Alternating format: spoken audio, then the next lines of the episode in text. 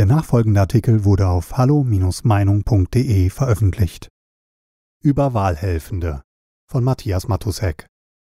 In diesen Tagen wurden Briefe an die Wahlhelfer, Quatsch, die Wahlhelfenden aller möglichen und unmöglichen Geschlechter verschickt mit der frohen Botschaft, dass sie eventuell für die Vorzugsbehandlung einer Corona-Impfung in Betracht kämen, sowie in den Genuss einer Erfrischungspauschale von 25 Euro.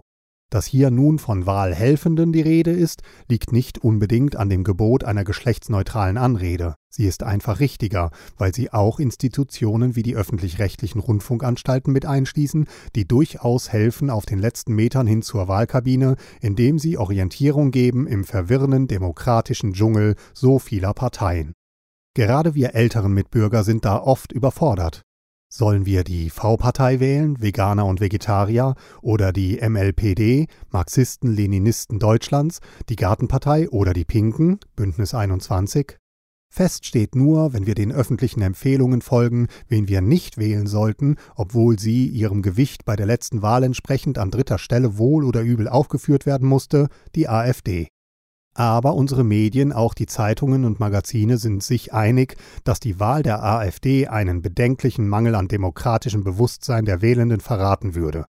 Kurz, die AfD gilt als rechtsextrem und darf eigentlich nicht gewählt werden. Deshalb wurde sie bisher auch nie zu irgendwelchen irgendwie bedeutsamen Triellen gebeten, allerdings durfte sie sich mit den linksextremen Linken herumschlagen. Bisher galt es in den Nachrichtensendungen für durchaus möglich, dass eine Mitte-Links-Regierung gebildet werden könne aus SPD, Linken, Grünen, eine Mitte-Rechts-Regierung aber des Teufels wäre, denn sie wäre ein bürgerliches Bündnis aus CDU, AfD und FDP und selbst die Bezeichnung als bürgerlich kostete einst einer Moderatorin nach der Landtagswahl in Sachsen fast den Kopf. Für die AfD gilt im öffentlichen politischen Diskurs eine Art Bilderverbot. Man sollte sie nicht nennen bei Strafe der allgemeinen Ächtung. Dafür beeilen sich die öffentlich-rechtlichen Anstalten, sicher ist sicher, auf diesen letzten Metern noch einmal drastisch vor Augen zu führen, was passieren könnte, sollten wir doch das Kreuz an verbotener Stelle setzen, wie jene beispielhafte Science-Fiction-Serie im ZDF mit dem Titel Deutscher, die drastisch und himmelschreiend antifa-konform erzählt, was in Deutschland passiert, wenn plötzlich eine rechtspopulistische Partei die Regierung in Deutschland übernehmen würde als hätten Saskia Esken, SPD, und Janine Wissler, Linke, bereits jetzt eine volkspädagogische Produktion einer künftigen rot-grün-linken Regierung in Auftrag gegeben. Dass die Wahlstände der AfD in diesem gesteuerten und gleichgeschalteten Überzeugungseifer derzeit regelmäßig zu Kleinholz verarbeitet werden, gilt als, nun, demokratisches Kavaliersdelikt.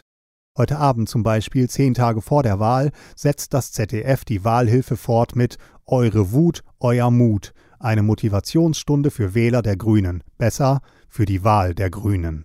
So einig sind sich alle in unserer Republik, dass die AfD unwählbar ist, dass es einen gruseln könnte.